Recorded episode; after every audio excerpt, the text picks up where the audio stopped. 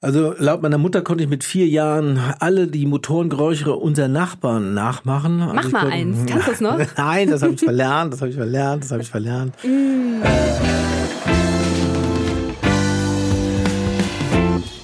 Stadt in Bewegung, der Podcast von WeShare mit Anna Schung. Hi, mein Name ist Anna Schung. Ich bin Journalistin und sage herzlich willkommen bei Stadt in Bewegung, einem Podcast, in dem ich mich mit Menschen treffe, die sich damit befassen, wie wir alle gemeinsam in der Stadt besser leben können. Wir sprechen heute mit Soziologie-Professor Dr. Andreas Knie. Herzlich willkommen, Andreas. Schön, dass du da bist. Hallo. Für alle, die es nicht wissen, äh, was machst du eigentlich? Ja, ich mache Verkehr, wie wir alle machen, oder ich mache in Verkehr, sagt man ja noch besser. Ja, ich ähm, bin etwas ungewöhnlich, weil ich eigentlich Sozialwissenschaften studiert habe, also Politik und Soziologie und dann schon mit meinen Themen etwas angeeckt bin, denn ich habe über Dieselmotoren promoviert. Das macht man eigentlich selten und ähm, habe dann äh, äh, noch sogar habilitiert über Wankelmotoren. Das ist äh, da sagen viele was. ja, seine Rotationskolbenmaschine, also noch ein Verbrennungsmotor, der mhm. aber vor allen Dingen ein ganz tolles Auto angetrieben hat, nämlich den Ro 80. Das war das letzte, würde ich sagen, das letzte wirklich schöne Auto, was wir in Deutschland hatten, von der damaligen NSU von 67 bis äh, 74 gebaut und äh, ein wunderbares Auto. Darüber habe ich dann habilitiert und ähm, in dem Sinne, wer sich mit Motoren und Autos äh, beschäftigt, kommt irgendwann zum Thema Verkehr. Und da haben wir vom Wissenschaftszentrum Berlin für Sozialforschung, äh, an dem ich damals schon angestellt war, überlegt, wie kriegen wir die Zukunft irgendwie hin? Denn es war damals schon klar, es werden immer mehr Blechbüchsen kommen. Und dort haben wir dann angefangen zu überlegen, können Menschen sich auch Autos teilen? Und dann haben wir gemerkt, so richtige Angebote gibt's nicht. Und die Sozialwissenschaften haben ja immer ein Problem, dass man ihnen ja nicht wirklich zuhört. Ne? Und die Bücher, die man schreibt, lesen die Leute auch nicht so richtig gerne. Von den Müttern und Omas äh, mal abgesehen. Und dann haben wir gesagt, okay, dann probieren wir das eben einfach selber mal aus. Ne? Und dann haben wir gesagt, da finden oder gründen wir einfach eine Firma und schauen mal. Und dann sind wir hier tatsächlich in die Berliner Janowitz-Brücke gezogen und haben die Firma Company for Highly Organized City Traffic Elements, kurz Choice, gegründet. Mhm. Und an der übrigens auch die Audi AG beteiligt war, die Berliner Verkehrsbetriebe, die damalige Stadtauto Carsharing AG, die es schon gab, und das Wissenschaftszentrum Berlin für Sozialforschung haben dort äh, die Welt mit neuen Leasingangeboten beglückt, um zu gucken, wenn du das Auto nicht brauchst, kannst du es abgeben ins Carsharing, kriegst du noch Geld. Und äh, das hat dann doch so gut geführt, dass dann die Deutsche Bahn gesagt hat, hey, das schnappen wir uns. Und dann bin ich dann 15 Jahre quasi auf Montage gewesen in der Deutschen Bahn und habe dort äh, Carsharing, Bikesharing, Touch and Travel, ein digitales äh, System entwickelt, um dann noch, weil eben Bahnen und Autokonzerne äh, vieles können, aber nichts Innovatives, haben wir dann noch ein Innovationszentrum für Mobilität und gesellschaftlichen Wandel gegründet, um dann ein, ich sag mal, ein Musterquartier zu entwickeln, wo wir mal die Zukunft des Verkehrs mit regenerativer Energieversorgung uns anschauen können. Das war und ist immer noch das Berliner Euref, ähm, ähm der Campus. Dort äh, haben wir dem Investor geholfen, dort die entsprechenden Themen zu setteln. Mhm. Ja, und das äh, machen wir jetzt weiter und versuchen jetzt auch an anderen Stellen der Welt äh, diese integrierte, ja, intermo intermodale Verkehrsangebote zu entwickeln. Kannst du dich an so einen Moment erinnern, wo du zum ersten Mal gedacht hast, im, im städtischen Straßenverkehr, boah, so kann das doch nicht weitergehen, das ist laut und das stinkt und das ist irgendwie eklig? Das ist in der Tat eine wirklich interessante Frage. Ob es diesen einen Moment gab, wahrscheinlich nicht, sondern das ist so eine Akkumulation von verschiedenen und sich dann immer mehr verdichtenden Eindrücken, die man hatte. Ähm, man muss dazu sagen, dass die äh, wahrgenommene Luftqualität in den Städten früher sogar noch viel, viel schlimmer war. Gerade hier in Berlin hatten wir noch alle Ofenheizungen. Das heißt, die Luft war gerade im Winter also wirklich äh, nicht äh, angenehm. Man roch nach Schwefel, alles roch nach Schwefel. Deshalb war damals eigentlich die, wie gesagt, wahrgenommene Qualität noch viel, viel schlimmer. Also ich würde mal sagen, dass äh, der Bedarf, sich, dass sich was ändern sollte in einer Stadt, schon eigentlich aus den 80er Jahren kommt. Generell oder auch für dich persönlich? Nein, ich glaube, äh, Man ist ja immer Teil einer großen äh, Bewegung mhm. und ich glaube, dass wir gerade in Westberlin, aber auch in Ostberlin, das war auch die Zeit, wo die äh, Umweltbibliotheken äh, entstanden sind, gemerkt haben, schon, also ich würde sagen, mindestens spätestens seit Mitte der 80er Jahre, dass das so nicht weitergehen kann. Weder mit dem Verkehr, aber noch erst recht nicht mit der Luft.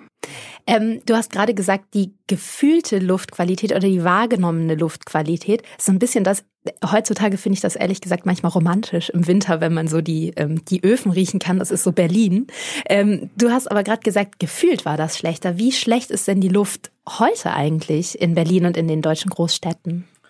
Ja, da gehen ja wie bekanntermaßen die Expertenmeinungen immer deutlich auseinander und äh, ist immer die Frage, welchen Schadstoff man sich jetzt wirklich anschaut. Ähm, und äh, es gibt Schadstoffe, die kann man sehr schnell riechen und äh, die sind auch, wie gesagt, subjektiv auch belastend. Das ist zum Beispiel Schwefel. Mhm. Den haben wir aber heute überhaupt nicht mehr in der Luft. Äh, man riecht es eben auch kaum noch. Früher konnte man die Berliner immer riechen, wenn sie woanders waren. Ne, keine Stadt hatte noch so viel Ofenheizungen. Das ist heute völlig verschwunden. Deshalb haben wir eigentlich auch keine Smog-Situation mehr. Dafür haben wir jetzt aber ganz andere Schadstoffe zum Beispiel, welche, die man gar nicht sehen kann, gar nicht riechen kann. Das sind eben diese feinen Partikel, äh, die dann in die Lungen hineingehen, die also möglicherweise mutmaßlich jedenfalls viel höhere ähm, Wirkungen noch erzielen. Wir haben das Thema Stickoxide, von denen auch immer noch keiner weiß, was äh, wirkt da eigentlich wie. Und ähm, das äh, Dumme an diesen Schadstoffen ist, dass man sie eben nicht fühlen, nicht riechen, nicht schmecken kann und ihre Wirkung möglicherweise viel, viel höher ist als die, die über Schwefel damals äh, verursacht worden ist. Da sterben auch Menschen dran wirklich, ne? Ja, man kann das ja nicht kausal zusammenhängend beobachten. Ähm, die Epistemologie, die das ja erforscht, ähm, tut sich da nach wie vor schwer. Wir wissen zum Beispiel, dass ähm, um äh, Kernkraftwerke herum die äh, Leukämieerkrankungen von Kindern signifikant, also statistisch gesehen viel, viel höher ist. Aber wir können das nicht kausal zuordnen. Hm. Wir können nicht sagen, ähm, Kernkraftwerke verursachen äh, Blutkrebs. Und so kann man leider auch nicht sagen, Stickoxide verursachen Herz- und Kreislaufkrankungen. Erkrankungen. Man kann aber sagen, dass die Herz- und Kreislauferkrankungen immer dann zunehmen, wenn die Stickoxidbelastungen hoch sind und wenn insbesondere auch, und darüber ist auch zu wenig bisher gesprochen worden, wenn der Lärm steigt. Lärm ist ein unglaublicher oh, wow. Stressfaktor, der auf unsere Psyche auf unser Nervenkostüm und auf unser Herz- und Kreislaufsystem wirklich ganz, ganz stark wirkt und äh, der ist in den letzten Jahren messbar äh, höher geworden. Wahnsinn und äh, kann ich zustimmen auf jeden Fall. Ich fühle mich durchaus, ich gehöre zu den Menschen, die sich durch Lärm schnell gestresst fühlen. Ähm, Lärm ist ja auch ganz anders präsent. Du hast gerade gesagt, dass, ähm, dass das Problem an den Schadstoffen vielleicht auch ist, dass man sie nicht sieht und äh, Menschen neigen ja dazu, so aus den Augen, aus dem Sinn, dann äh, solche Tatsachen einfach zu verdrängen. Ist das ähm, irgendwie ne, problematisch? Also hält das einen Wandel auf? Einfach, dass die, dass die Leute nicht aktiv sehen oder wissen, i, das ist eklig oder äh, oh nein, das, das tut mir nicht gut? Ja, ist so. Also zum Beispiel das Problem ist ja beim CO2, das sieht man nicht, das riecht man nicht, das ist mhm. auch eigentlich gar nicht gefährlich. Das ist irgendwas mit dem, hat verursacht irgendwas mit Klimawandel. Das ist so diese, abstrakt immer. Ja, genau, völlig abstrakt und das war ja lange Zeit nicht wirklich Thema. Und äh, ich beobachte erstaunlicherweise, dass seit diesem berühmten letzten Sommer äh, plötzlich alle Leute das Thema Klimawandel äh, im im Munde führen, äh, als ob das direkt kausal dazu äh, äh, beigetragen hätte. Das ist natürlich nicht der Fall. Aber wir müssen tatsächlich äh, das, äh, das Problem sehen. Es muss uns schmerzen und zwar unmittelbar. Ja, der Eisbär, äh, der verhungert, der reicht nicht, ne? Auch wenn das Bild irgendwie genau. tragisch ist, aber der wohnt halt nicht äh, in Kreuzberg. Genau. Ähm, es, äh, die Leute gehen wirklich erst dann auf die Straße, wenn ihnen das wirklich direkt unterm Kittel brennt, sozusagen. Du hast vorhin gesprochen von den 80er Jahren, als das ähm, als du angefangen hast, dir zu überlegen, dass es möglicherweise auch Alternativen geben könnte, wenn du dahin zurückdenkst, ähm, bist du zufrieden mit dem, was bisher geschafft wurde, oder denkst du, Mann, Mann, Mann, das war ja ganz schön langsam? Ja, wenn man genau nachdenkt, ähm, also wir haben tatsächlich in Berlin 1986, kann mich noch gut erinnern, das autofreie Westberlin ausgerufen. Ähm, das war natürlich äh, sehr stark vermessen und da war Westberlin natürlich noch eine wirkliche Insel. Und äh, mit diesem Paket war äh, auch Tempo 100 auf der AWUS. Man muss wissen, es gab tatsächlich auf der AWUS, auf der Berliner Stadtautobahn, keine Tempolimit. Wow. Und äh, da haben wir gesagt, das kann nicht sein. Und da sind wir natürlich insbesondere von den eingefleischten Westberlinern also wirklich auch massiv, auch körperlich bedroht worden. Das körperlich ist, ja, bedroht sogar. War, damals so wichtig ist dem Deutschen Spaß. die Mobilität. Ja, und vor allen Dingen den Westberlinern, das war die Ader der Freiheit. Das war das letzte Stück, äh, wo man noch so schnell fahren konnte, wie man wollte. Denn dann fuhr der Westberliner ja in die Zone. Und durch die Zone, da durfte er nur 100 fahren. Und danach gab es auch schon wieder Geschwindigkeitsbegrenzung. Das war also seine Berliner Rennstrecke. Und wenn ich das heute sehe, das können die Leute gar nicht mehr verstehen, dass es auf der Autobahn, äh, insbesondere auf einer Stadtautobahn, äh, keine Limits gibt. Also da haben wir sehr viel erreicht. Warum fühlen sich die Leute eigentlich immer äh, so begrenzt durch also ist, ist Auto oder Mobilität ein Bereich, in dem sich der Mensch besonders stark und schnell eingeschränkt und begrenzt fühlt? Ja, das ist natürlich jetzt gerade die zentrale Frage. Warum haben wir zum Beispiel keine Verkehrspolitik und äh, warum kommt die Kommission nicht weiter? Weil ich vergleiche das immer wie eine große schwarze Wolke, die über uns schwirrt, weil ich glaube, das herrschende Narrativ, wenn man so schön sagt, die herrschende Geschichte in der Verkehrspolitik heißt, der Mensch möchte sein Auto und insbesondere sein Dieselauto und wenn ich ihm das wegnehme oder ihm das erschwere, dann ist er unzufrieden, frustriert und wählt die AfD. So, und äh, jetzt sagen wir, und jetzt ist wieder die Frage nach, was hat sich bewegt in der letzten Zeit. Äh, wenn man da nochmal rückblickend äh, schaut, dann müssen wir zugeben, dass die wunderbarste Geschichte, die bisher erzählt worden im Verkehrsbereich, das eigene Auto ist. Ne? Ähm, ich komme ja noch in einer Zeit, das erzähle ich immer, wo wir, also ich zum Beispiel hatte kein eigenes Zimmer, aber ich hatte irgendwann ein eigenes Auto. Ja, da konnte ich in dem eigenen Auto Dinge tun, die man normalerweise im eigenen Zimmer macht. Und äh, mit diesem Auto haben wir wirklich äh, ganze Länder bereist äh, und äh, damals konnte man auch nicht so billig fliegen und war auch gut so, dass man das nicht konnte. Und das äh, Auto war das Maß der Dinge. Und wenn man, wie ich, aus dörflichen Strukturen kommt, äh, konnte man mit dem Auto im wahrsten Sinne des Wortes Erfahrungen sammeln und Freiheitsgefühle entwickeln. Und das war auch wirklich äh, wünschenswert und das ist äh, richtig, hat richtig gut funktioniert.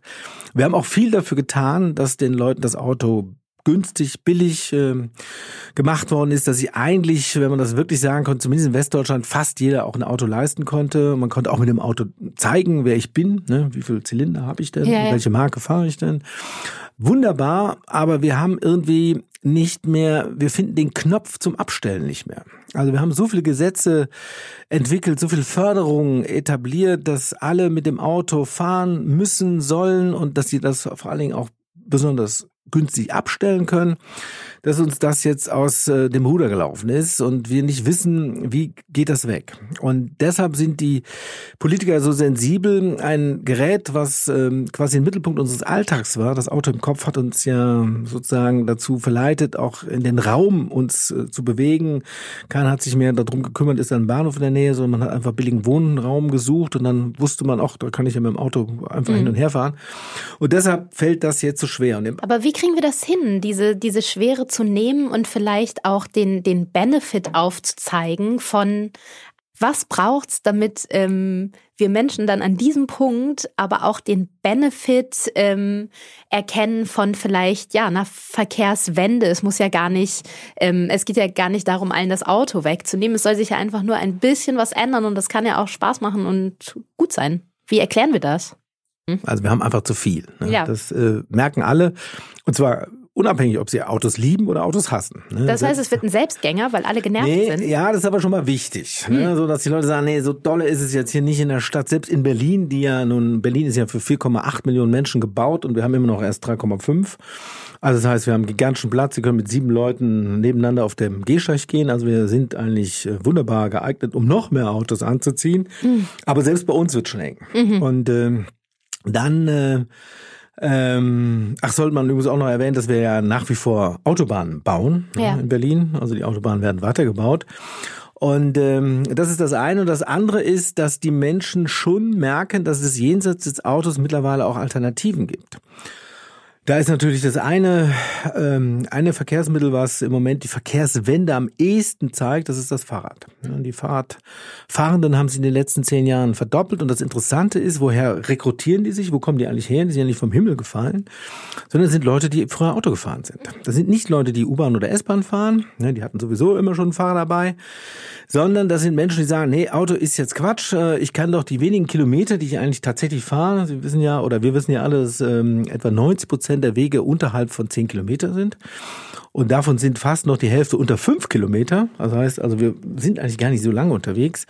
Das können wir eigentlich alles zu Fuß oder mit dem Fahrrad machen, wenn es jetzt nicht gerade stürmt oder schneit. Und das machen immer mehr Menschen. Auch auf dem Land, auch in der Stadt. Und jetzt kommt das, das weitere Phänomen, ähm, das ist natürlich das Smartphone. Ne, wir haben jetzt plötzlich was in der Tasche, was uns äh, plötzlich die Stadt ähm, äh, quasi buchbar macht. Ne? Das Internet der Dinge wird ja immer so erzählt. Was ist denn das eigentlich? Ne? Das ist, also ich kann ein, ein Fahrzeug für mich buchen. Ich kann eigentlich so einen Sitzplatz buchen. Damit kann ich den ÖPNV, schon allein das Wort ist ja ein Ungetüm, kann ich plötzlich verstehen. Ich kann da rein, ich kann da Zugänglichkeit machen. Ich kann sogar, wenn ich ein bisschen clever bin, überhaupt nicht mehr mit diesen Fahrkartenautomaten äh, mich beschäftigen müssen. Ich weiß plötzlich, wo ich bin in einer Stadt. Stadt, ich kann plötzlich woanders hin, das geht alles viel einfacher. Die Vielleicht ersetzt das auch so ein bisschen so dieses, was wir vorhin mit dem eigenen Auto beschrieben hatten, so dieses Freiheitsding und so den, den, den eigenen Raum, weil sein eigenes Smartphone hat man, also das, das ist ja auch was eigenes, wie es früher vielleicht der, der Raum Auto war. Genau, das ist, äh, das ist, um auch nochmal kurz äh, zu sagen, welches Auto ich denn hatte. Ich hatte natürlich ein Opel Kadett, äh, Kadett, wo ich Wirklich, auch noch, ich auch, einen roten. Ja, meiner war grau, aber ich hatte wenigstens noch extra Rallye-Streifen. Nein, das hatte ähm, ich nicht. Ja, die habe ich hm. mir aber auch selber äh, da dran gemalt sozusagen. Ziemlich cool. Ja, das war, sah schon klasse aus, so eine Karre. Mhm. Äh, und die war auch wichtig und die durfte auch kein anderer haben, um das auch klar zu sagen, weil damals war das Auto knapp. Ne, wir haben in einem Dorf gewohnt, dann sind die Väter mit ihren Autos Autos raus ne? mhm. und dann war das Dorf ohne Auto. Ne? Oh mein Gott, sprich ja. ohne Mobilität. Und heute haben natürlich auch die Frauen alle Autos und die Omas und die Tanten und alle haben Autos und jetzt haben wir das Problem. Ja. Und, äh, und deshalb nochmal zum Wandel. In dieser Stadt kann man plötzlich mit Hilfe der Digitalisierung, also genau genommen mit dem Smartphone, in der Tat das, was du schon sagtest, erleben, dass das dass das Private keinen Raum mehr braucht. Ja. Ne, wir hatten ja früher das wichtigste Argument, warum, äh, wenn wir immer gefragt haben, warum fahren Sie denn jetzt Autos? Sie stehen doch dauernd im Stau und es ist doch wirklich damals schon nicht kommod gewesen. Und dann sagen die meisten, ja, dann bin ich mal für mich alleine. Da kann ich endlich mal die Musik hören und kann mal abschalten, weil das Auto ja intuitiv bedienbar ist. Ne, ich muss eigentlich gar nicht mehr nachdenken, wie muss ich jetzt fahren, sondern ach, da bin ich so alleine. Oder für mich, da bin ich bei mir. Und ähm, das hat man heute mit dem Smartphone. Man hat alles, was man braucht dabei. Wenn die Stadt noch ein bisschen leiser würde, dann kann man eigentlich alles mit der Stadt machen. Man hat äh, das Kaffee wird zum Büro und das nicht nur äh, für für freiberufliche Journalistinnen oder Journalisten, weil die Intensivpflege abgenommen, äh, abgezogen, gibt es äh, immer mehr Berufe, die quasi im öffentlichen Raum stattfinden können. Und damit verliert das Auto seine zentrale Bedeutung als mein Raum, in dem ich das tun kann, was ich will. Jetzt wird die Stadt zu diesem Raum.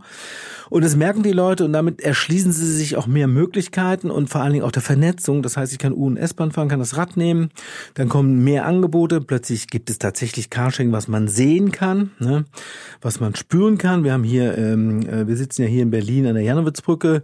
Hier wurden die ersten stationären Carsharing-Systeme auch etabliert, aber in Hinterhöfen, an Ecken, wo man nicht hin konnte. Du hast gesagt, die Bewegung wurde hier wach geküsst im hier, Vorgespräch. Hier ist, äh, hier ist einiges äh, damals damals in den 90er Jahren losgegangen und aber, aber versteckt und eigentlich nur für wirkliche Pioniere erschließbar. Wir hatten Tresore, da musste man mit Schlüssel ran, wo man sich regelmäßig die Fingernägel kaputt gemacht hat. Man wusste auch nicht, wo ist das Auto gerade und dann war das Auto nicht da. Wie komme ich in dieses Auto rein? Wie rechne ich denn das Auto ab und äh, was brauche ich denn da? Man brauchte einen Schlüssel, man brauchte eine Karte, man hatte einen riesen Satz von Inkredenzien dabei, um überhaupt rein und wieder rauszukommen. Ich kenne also, das auch noch, das war aufregend auf jeden Fall. Ja. Jetzt hat man dieses Smartphone, was du gerade so beschrieben hast und ich ich, mich würde interessieren, du hast gerade so schön von deinem ähm, ersten Auto gesprochen. Hast du denn heute dein Smartphone ähnlich lieb oder gern wie früher den, den grauen Flitzer mit den Rallye-Streifen? Nee, das ist leider eine abstraktere Liebe, mhm. äh, weil das Smartphone muss ja nicht schlechter sein. Nee, das, das, das Gerätetechnische ist im Smartphone ja gar nicht das Entscheidende, sondern eher so die Zugänge zur Cloud ich sag mal mal, was man merkt, ist schon die Abhängigkeiten, ähm, äh, gerade äh, wie mein Smartphone gerade jetzt äh, große Akkuprobleme hat, äh, wie stark man davon abhängig ist. Äh, mhm. Äh, wenn man dann plötzlich ohne Strom dasteht, dann geht ja gar nichts mehr. Du, und wie ist das bei den Autos? Das, das, das ist ja auch, äh, um wieder hier mit der deutschen Angst zu spielen, glaube ich, die Befürchtung von vielen, dass ich dann plötzlich mit der Karre an der schönen Janowitzbrücke stehe, aber nie wieder wegkomme. Ja, da äh, sage ich immer, erzähle ich immer die Geschichte, die man früher schon auch immer hatte und die man jetzt völlig vergessen hat. Das Wichtigste früher an einem Auto war der Ersatzkanister. Hm. Denn ich weiß nicht, wie viele Menschen früher einfach liegen geblieben sind. Das kann man heute sich kaum mal vorstellen, wenn man es nicht sieht. Aber früher war ein gängiges Erlebnis. Man sah Autos an, am Straßenrand äh, und man sah Menschen mit Kanistern laufen zu Tankstellen gehen. ne? Also das ist durchaus auch früher schon ein Problem gewesen.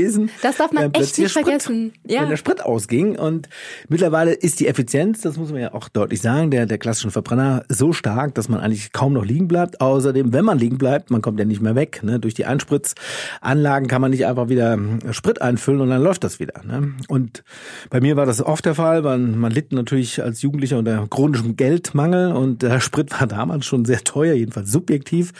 Und deshalb passierte das. Also das ist durchaus etwas, was damals schon ein Problem war, was aber heute zu einer großen äh, Dramatik hochgespielt wird. Und das ist sie tatsächlich nicht. Und jetzt nochmal zurück zum Smartphone zu kommen.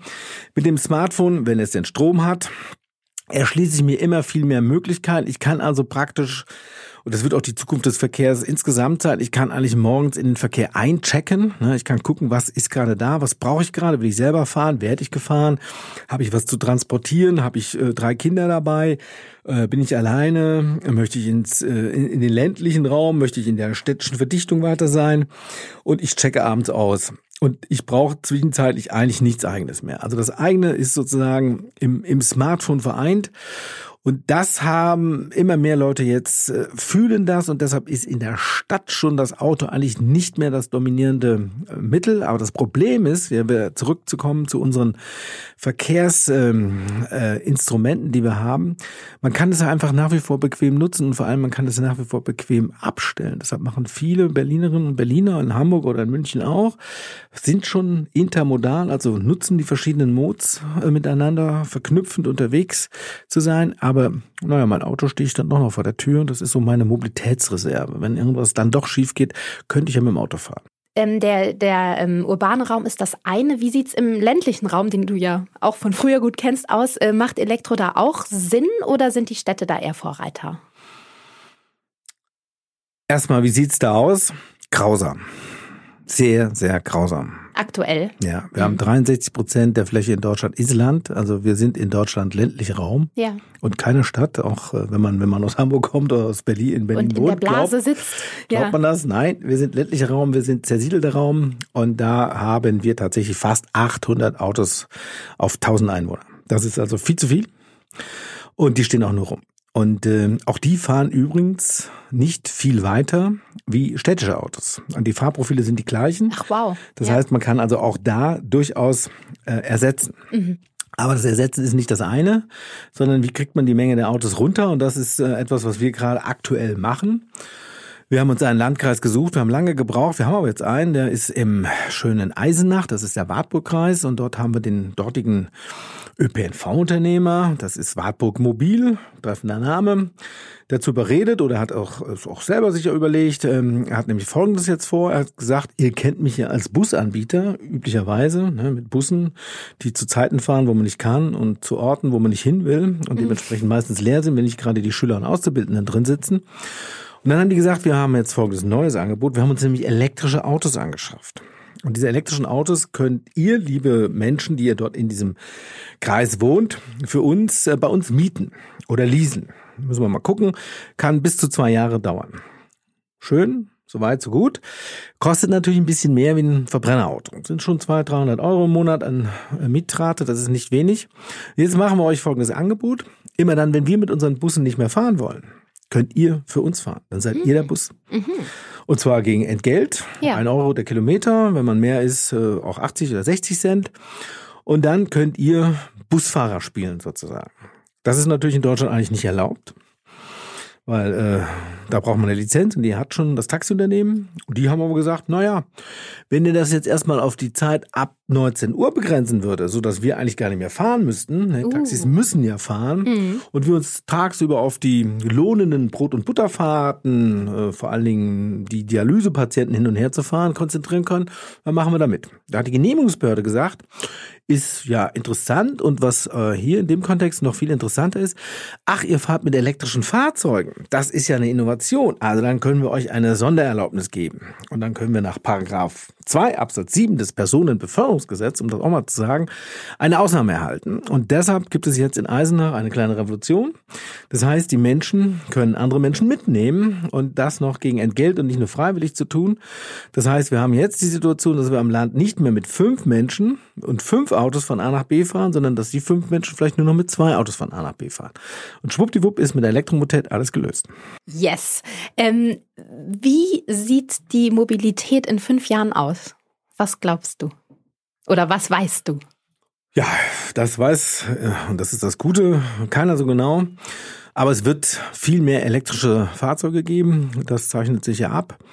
Und es wird ähm, noch in den nächsten fünf Jahren leider noch keinen äh, vielleicht haben wir dann Peak Car, wie das ja schon einige nennen, dass die Menge der Fahrzeuge nicht mehr zunimmt. So, in den nächsten fünf Jahren. Danach gehen wir davon aus, dass sie dann dramatisch abnimmt, denn über eins sollten wir auch noch reden, was kommt, das ist natürlich das äh, autonome Fahren. Mhm. Was die Deutschen aber nicht verstehen, weil sie immer meinen, äh, automatisches Fahren. Autonom heißt, und wer mit den Autonomen zu tun hatte, weiß, was das ist. Das sind nämlich nicht steuerbare Radikale. Das heißt, Sprichst du da aus Erfahrung? Ich spreche da durchaus aus, aus Erfahrung. Und äh, diese Fahrzeuge kommen einfach, wenn man sie ruft. Mhm. Das ist eigentlich ein Rufbus oder ein Rufauto und mal sitzt schon einer drin oder mal auch nicht und dann äh, fahren die einem dahin, wo man hin will und dann äh, steigt man aus und dann fahren die Autos wieder was anderes. Das heißt also, das ist die eigentliche Revolution. Das heißt nicht mehr ich fahre, also bin ich, sondern ich, ich werde gefahren. Und äh, wenn sich das so etabliert, so langsam, dann werden wir die Zahl der Fahrzeuge dramatisch reduzieren können. Das heißt also, bis fünf Jahren wird im Moment der Elektrifizierungsgrad ansteigen. Danach werden wir auch die Radikalität auf der Straße in der Form erleben, dass wir weniger Fahrzeuge haben. Und wenn du jetzt weggehst von dem, was du glaubst, ähm, was würdest du dir wünschen? Wie sieht deine mobile Utopie aus für in fünf bis zehn Jahren vielleicht? Ja, die habe ich ja schon so ein bisschen beschrieben. Das ist das Einchecken und Auschecken und einfach, dass die Möglichkeiten schnell von A nach B kommen, noch besser wird, die Performance, wie man so schön sagt. Aber wie sieht es aus? Also wie sieht die Stadt dadurch aus? Haben wir leiser, haben wir ja schon besprochen. Wird sie auch ähm, grüner, genau, sie wird, wird, sie umweltfreundlicher? Sie wird, sie wird, natürlich, äh, es wird alles elektrifiziert mit regenerativen Strom, digital vernetzt natürlich, das sagen aber alle, das machen wir alle, das wollen alle. Ähm, man hat eben kein eigenes Auto und man hat auch kein eigenes Rad. Man hat überhaupt keine eigenen Verkehrsmittel. Man nutzt das, was da ist, schnell, präzise. Man ist hochperformant, wie man so schön sagt. Die Stadt ist immer eine Stunde groß, sagt Le Corbusier. Das heißt, man ist schnell von A nach B. Und das zu Preisen, die auch ähm, nieder, also ein Haushalt mit wenigen Einkommen auch äh, ermöglichen, das auch tatsächlich so tun zu können. Und ähm, dann haben wir auf der äh, im öffentlichen Raum viel weniger Verkehrsgerät. Das heißt, wir haben viel mehr Platz, wir haben viel mehr Grün, wir können viel mehr toben. Ich sage ja immer, wir haben ja in Deutschland noch ein viel größeres Problem, worüber wir ja nicht sprechen. Wir haben eine strukturelle Krise des Fußballs, äh, weil wir eben keine äh, nicht mehr auf der Straße kicken, weil wir eben nicht mehr auf der Straße kicken können, weil da ja. alles voller Autos steht. Ja. Äh, das müssen wir wieder zurückgewinnen. Wir müssen die Straße wieder zu einem Lebensraum gewinnen. Deshalb sollte die Verkehrswende dringend mit dem DFB eine Allianz schließen, um zu gucken, wie wir das wieder ändern, ja. um da eben auch natürlich den Verkehr, den wir, wir haben, ne, wir wollen uns bewegen von A nach B Unbedingt, und äh, ja. wir können ihn aber nicht so verkleistern und so vollstellen mit Gerät, was vor allen Dingen eben nicht fährt. Ne? Und ähm, das kriegen wir mit diesem Nutzen statt Besitzen digital vernetzt gut und haben viel mehr Platz zum Fußballspielen. Ist die Verkehrswende auch eine, eine Klimawende oder trägt eine Verkehrswende zum Stoppen des Klimawandels bei oder ist das gar nicht so ein großer Teil? Glaubst Doch, du? es ist natürlich im Moment sogar der zentrale Treiber, mm. weil das mit dem Klima ist, wie gesagt, durch den Sommer bedingt jetzt doch in den Köpfen. Ich meine, bestes Beispiel war, dass die beiden Spitzenkandidaten im Europawahlkampf das Thema Klima, im Europawahlkampf das Thema Klima als äh, Nummer eins gesetzt haben. Das ist natürlich die ganze For Future Bewegung, ob das die Fridays oder die Parents oder die Grandparents oder die Scientists for, for, for, for Future sind. Alle for Future. Ja, ich muss mal, man müsste mal vielleicht mal for Past sein oder irgendwie, ich weiß auch nicht, was man da mal macht. Aber das, das zeigt schon jetzt, die Sensibilitäten werden größer. Und wenn man dann genau guckt, was ist denn da das Problem? Dann kommt man sehr schnell auf das äh, Thema Verkehr. Wir sind das Problem. Der Verkehr ist das Problem. Die CO2-Werte steigen und wir haben keine Idee, wie wir das reduzieren können. Deshalb ist neben dem, ich komme nicht mehr so richtig vorwärts, es staut und stockt überall. Die Luft ist, wie gesagt, irgendwie giftig, ist das Thema Klima sicherlich einer der Treiber, warum wir jetzt überlegen, wie könnten wir es auch anders machen. Vielen Dank, lieber Andreas. Ich habe viel von dir gelernt heute. Gerne doch. Sie hörten Stadt in Bewegung, der Podcast von WeShare mit Anna Schunk. Alle Informationen finden Sie auf we-share.io.